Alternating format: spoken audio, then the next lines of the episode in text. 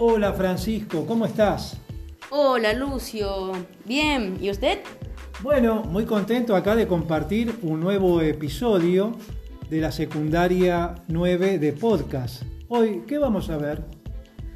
Hoy en nuestro podcast vamos a ver curiosidades de Egipto.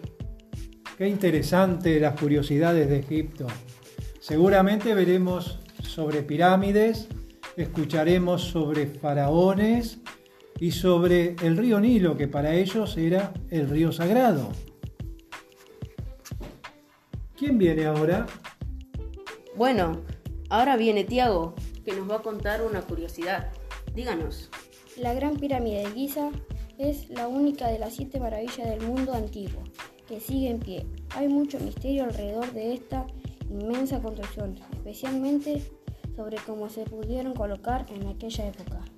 Los más de 2 millones de bloques de piedra que la forman, cada uno de más de 2 toneladas, las tres pirámides de Giza están alineadas con el cinturón de Orión. Muy bien, ahora continuaremos con Axel. Pero las pirámides de Giza no son las únicas. Alrededor del país hay unas 120 pirámides, aunque Egipto no es el país con más pirámides del mundo.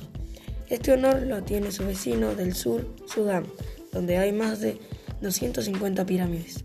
Eso sí, la, la más monumental es la de Copt. Mirá, no lo sabía.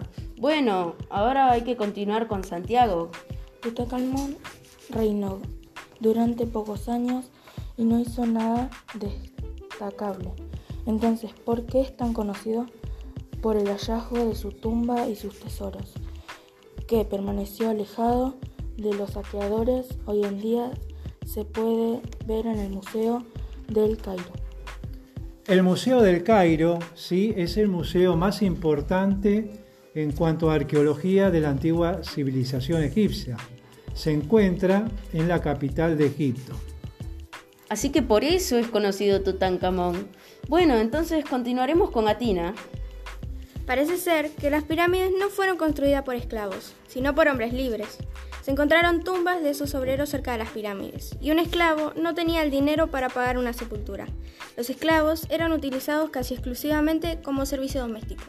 Está claro que las pirámides y los templos de Egipto son las obras que se lleva toda la atención en Egipto. ¡Excelente! Bueno, ahora continuaremos con Alma. Egipto no se pasaba hambre. Ser muchas las momias analizadas tenían problemas de sobrepeso.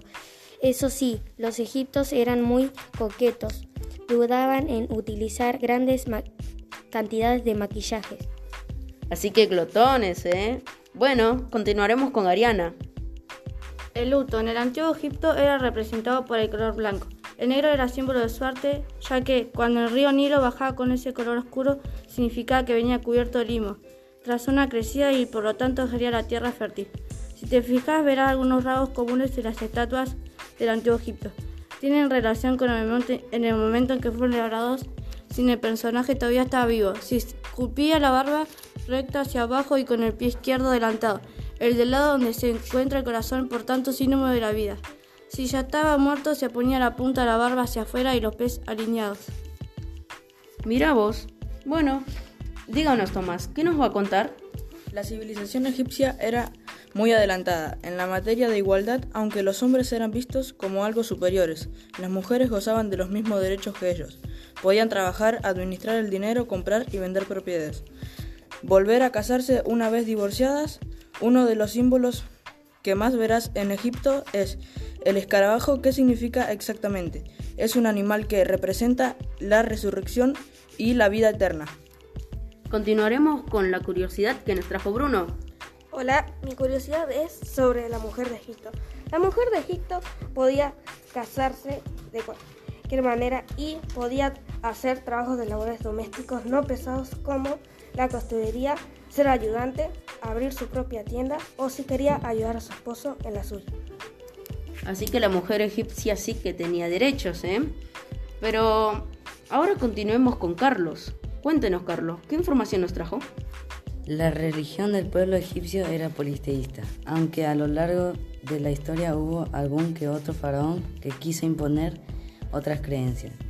es el caso de Akenatón, quien durante su mandato obligó a creer solo en el dios Atón. Faraones, faraones. Bueno, continuaremos con Miqueas, que nos va a contar Soy Egipto.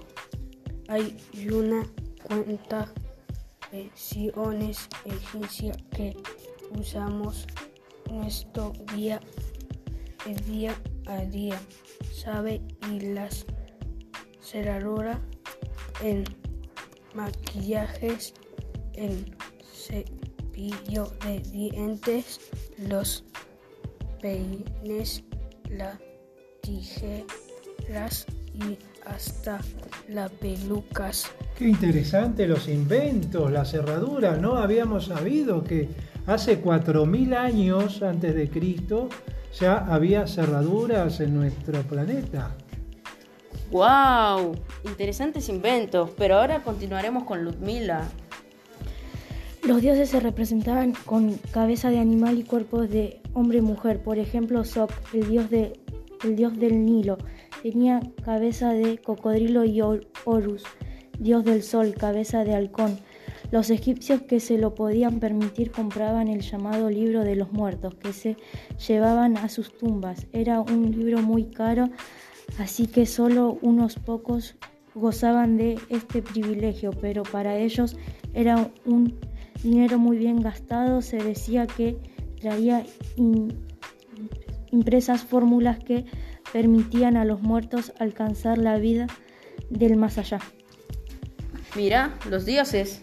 Bueno, ahora continuaremos con Tobías. Cuéntenos, Tobías, ¿qué información nos trajo? Muchos tampoco podían permitirse ser momificados. Era un proceso muy costoso, pero el calor y el aire seco ayudó a todos los que fueron enterrados en fosas en el desierto. Podemos decir que fueron momificados de manera natural y sin soltar ni una monedita. ¿Sabías que hubo un Leonardo da Vinci egipcio? Fue Imhotep que pasó a la historia por ser el primer ingeniero, el primer arquitecto y el primer geometra, y hasta el primer médico de la prehistoria. Vamos, era un crack. Fue el constructor de la pirámide escalona de Sócer, la primera de todas. Muy interesante ese Leonardo da Vinci de Egipto. Pero ahora continuará Aixa. ¿Qué nos cuenta Aixa? Es muy común ver estatuas de faraones que llevan algo en la mano. Normalmente un bastón o un pergamino. Durante muchos años surgieron todo tipo de teorías sobre su significado, pero parece que es un simple truco arquitectónico de estar vacía. La mano sería muy frágil y con el paso del tiempo se, se quebraría muy fácilmente. Cleopatra no era egipcia, formaba parte de la dinastía de los Ptolomeos, sucesores de Ptolomeo que eran griegos. No solo fue mujer dotada de su belleza y de su inteligencia fuera de lo común, también se trató de la última faraona de Egipto. Tras ella, el país pasó a formar parte del Imperio Romano. ¡Genial! Hay muchas y muchas curiosidades de Egipto, pero hoy nos quedaremos con lo que trajeron los chicos. Muy interesante, muy interesante lo que hemos escuchado. Y con esto nos despedimos hasta el próximo episodio. Esperamos que les haya gustado. Recuerden que nos pueden ubicar en el podcast de la secundaria 9 del barrio de Güemes.